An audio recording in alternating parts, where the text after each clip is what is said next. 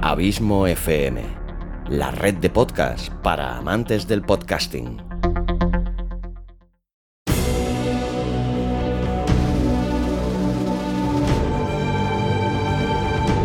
Una producción de Abismo FM, creada para todos aquellos que quieren disfrutar de su tiempo libre escuchando grandes historias.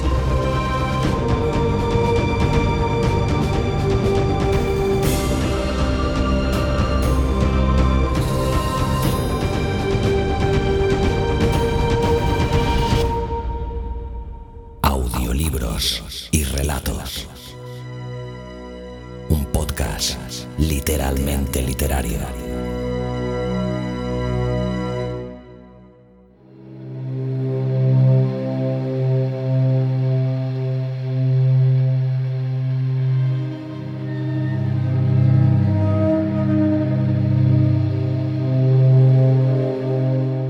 Y después de estas historias tan extrañas, tan confusas, con tantas verdades y mentiras entrelazadas, vamos a contar otro tipo de historias. Historias que, curiosamente, están mucho más claras, que son mucho más bonitas, pero estas sí no son ciertas. Bueno, habría que ver las que acabamos de contar cuánto tienen de verdad y cuánto que no. Pero ahora ha llegado el momento de los cuentos fantásticos que nos trae Xavi Villanueva. Xavi, bienvenido a Días Extraños. Encantadísimo como siempre, Santi, de compartir este ratito contigo y con todos los oyentes. Pues estamos, estamos que nos vamos, porque si no es el último, eh, va a ser el penúltimo cuentos fantásticos de la temporada. Yo por mi parte espero que sea el penúltimo porque ya tengo el siguiente a medio montar, pero bueno, si no... Ah, no, entonces no. ¿Sí? Claro. Eh, de todas formas, nos iremos. La temporada finaliza el 18 de julio, fecha de infausto recuerdo, pero aún queda más de un mes para eso. Y mientras tanto, tenemos el relato de esta semana que, ¿cómo se titulaba? Algo así como El incidente. Bueno, la incidencia. La incidencia, eso. La incidencia.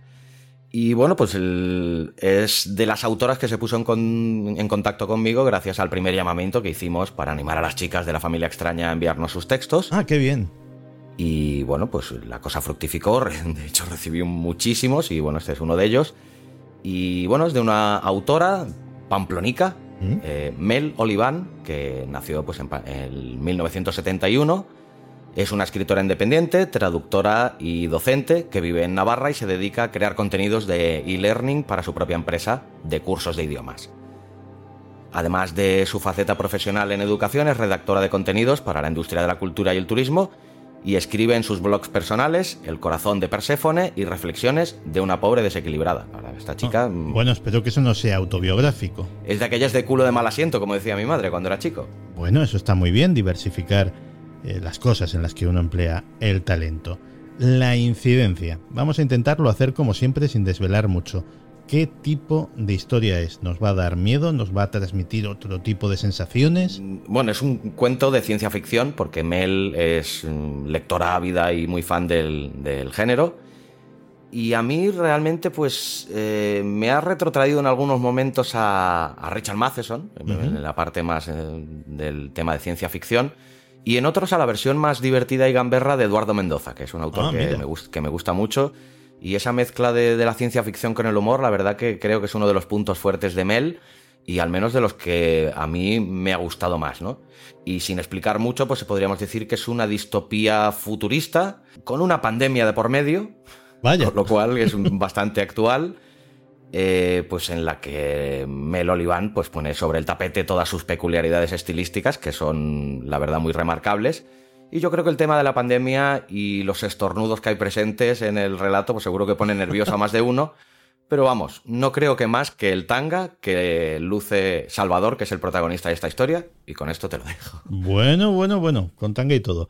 Eh, de todas formas, hay que ver lo que nos hemos sensibilizado de algunas cosas Sí, a raíz de la pandemia.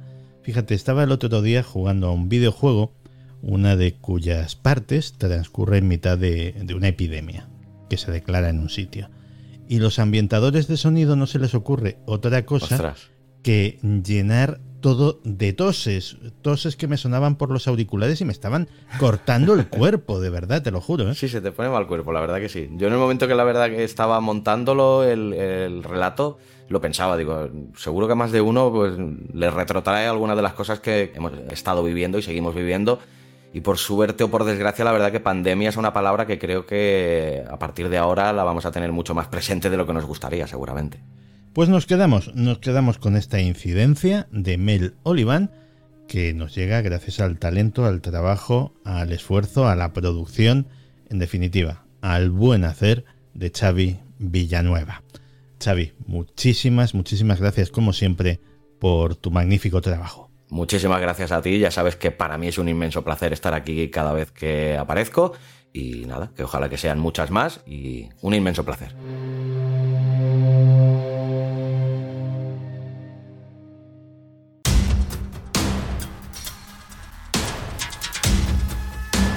Cuentos fantásticos.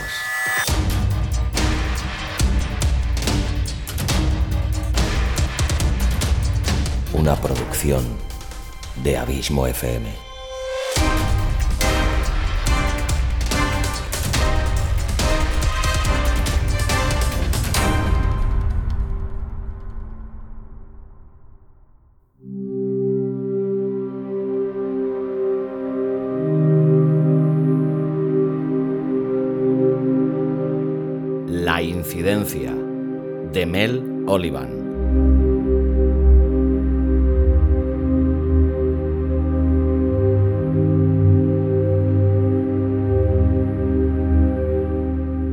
Salvador se despertó con el sonido de su propio estornudo.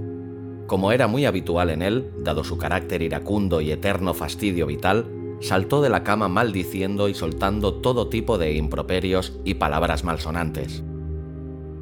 Debido a su posición social, se hubiera esperado que tuviese compañeros de hábitat, pero vivía solo. La realidad es que a los ojos de los demás, Salvador era un tipo antisocial, de modales rudos y aspecto inquietante. Afortunadamente, este rechazo no suponía ningún drama para Salvador, porque él odiaba a todo el mundo. Cuando acabó de trasegar la enorme taza de café expreso, entró en VR y contactó con el servicio técnico.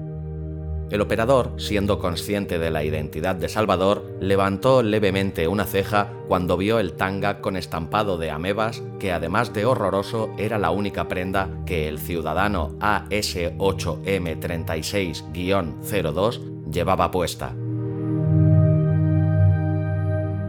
Desafortunadamente, al estar sumido en la extrañeza de esta visión, no le dio tiempo a saludar e iniciar el protocolo de la incidencia.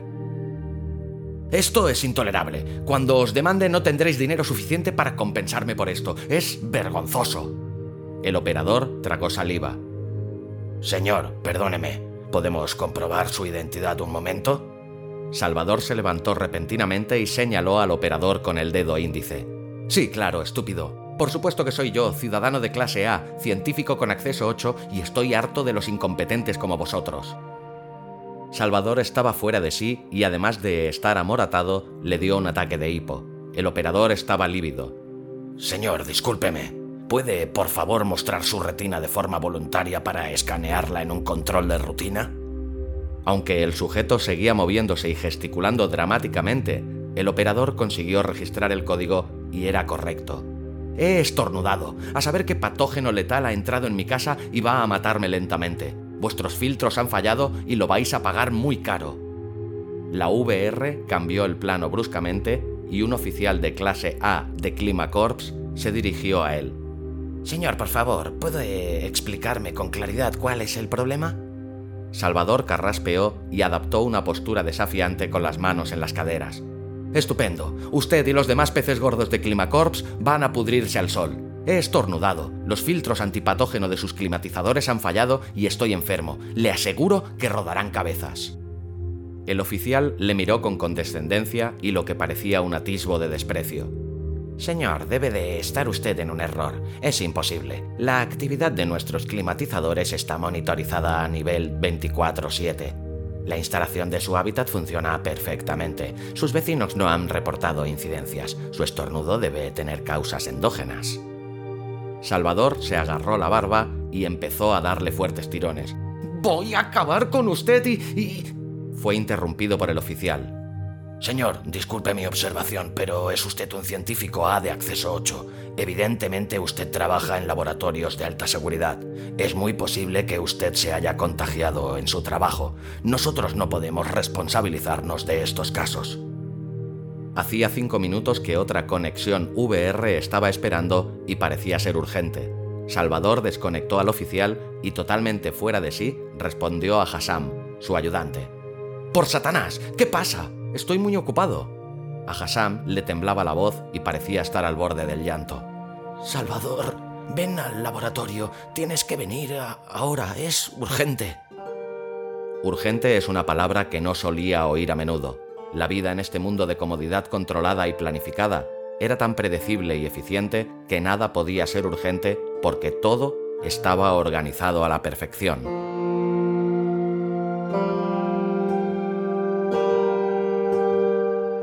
la gestión de las inteligencias artificiales era intachable. Al contrario que los políticos, estas IAs no sucumbían a los sobornos a cambio de más biobytes. Todo hubiera sido perfecto si no fuera porque vivían dentro de una enorme burbuja. En el 2136, salir al exterior sin un traje de aislamiento podía suponer una muerte lenta en el mejor de los casos. Debido al cambio climático de los últimos 200 años y la contaminación por industrias y armas biológicas, el medio ambiente era hostil como la superficie de Marte. Además de la temperatura media anual de 43 grados, había que añadir toda suerte de patógenos letales que el inmunodeprimido cuerpo humano acostumbrado a vivir en un mundo aséptico no podía combatir. Todo empezó por las olas de calor insoportables y como consecuencia la gente dejó de pasear por los parques para pasar el día en los centros comerciales climatizados. Climacorps había usado la tecnología de la aerotermia para extraer energía del aire cálido del exterior y así se encontró la forma de aprovechar las temperaturas extremas. Las autoridades y comunidades de vecinos acordaron poner cubiertas a calles y después a vecindarios enteros. La población salía de las cubiertas cuando se ponía el sol. Iban a pasear, a hacer deporte, hacían fiestas y se iluminaban playas y lagos. Salvador acababa de cumplir 100 años, pero recordaba esas noches, siendo un niño, una persona muy joven. En algún momento que no recordaba, la gente empezó a enfermar. Al principio eran extrañas alergias y problemas respiratorios, y después desconocidas enfermedades a las que nuestro sistema inmunológico no respondía. Eso había sido toda su vida. 75 años de trabajo para encontrar una solución a este apocalipsis, si la había. Mientras tanto, Climacorps se había ocupado del problema. En realidad había salvado a la humanidad. Convocaron a la florinata de la bioingeniería y usaron las mejores inteligencias artificiales. En cuatro años desarrollaron una tecnología de filtros que podían aplicar a todas sus instalaciones de climatización y generadores aerotérmicos. De esta forma, no solo podían mantener una temperatura óptima, sino que además no dejarían entrar a los patógenos. El gobierno decidió cubrir y blindar las ciudades y zonas de hábitat y crear un paraíso seguro. Se instalaron ecosistemas e invernaderos climatizados y biológicamente aislados del exterior las comunicaciones eran igualmente aisladas y subterráneas y la población aparentemente vivía feliz en su castillo de cristal.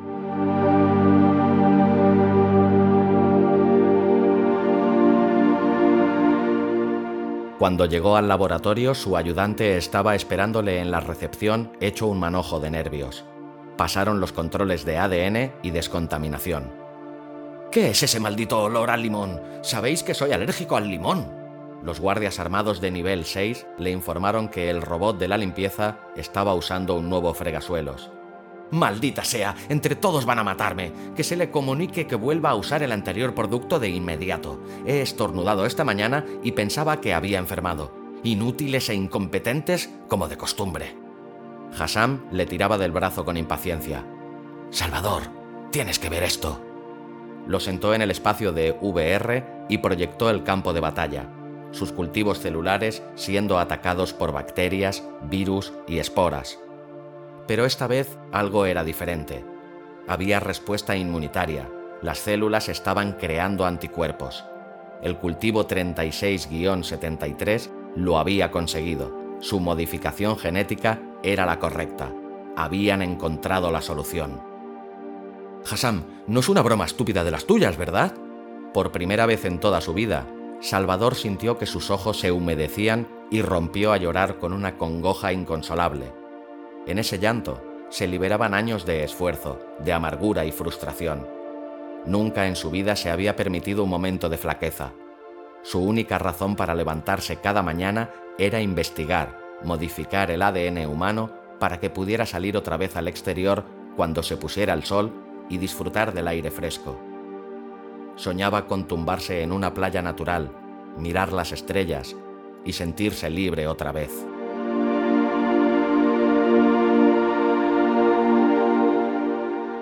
Su ayudante le miraba con auténtica preocupación sin saber qué hacer.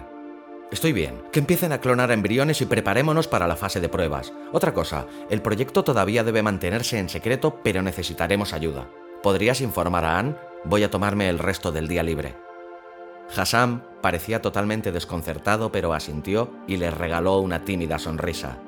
Salvador nunca se había sentido tan feliz.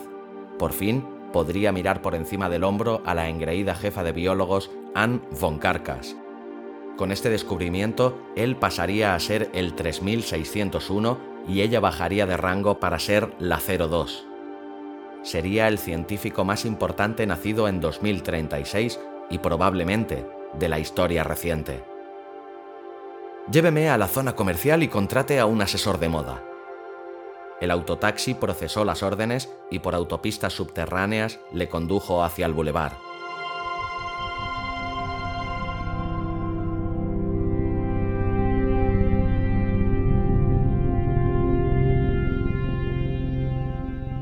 Salvador había decidido que iba a buscar compañeros de hábitat. Ya no quería estar solo. En el futuro quería tener a alguien con quien pasear bajo la luna. Para eso debía mejorar su aspecto. Tal era su obsesión con su objetivo que nunca se había planteado ni necesitado tener una relación sexual o amorosa. Como consecuencia de su trayectoria vital, teniendo un siglo de vida, era totalmente virgen respecto a estos menesteres. No sabía si conocer primero a hombres o mujeres, pero concluyó que puesto que eran más similares a él, por ser de su mismo género, le sería más fácil relacionarse con hombres y más adelante iría ampliando sus miras. Resérveme una mesa en la acería para las 8 pm, con vistas al exterior, por favor. Por fin disfrutaría de la vida. Los climatizadores de Climacorps seguían refrescando las ciudades, pero ya no tendrían que preocuparse por los filtros de patógenos. Ya no, gracias a él. Salvador hizo una nota mental. Tengo que deshacerme de esos tangas de estampado de amebas.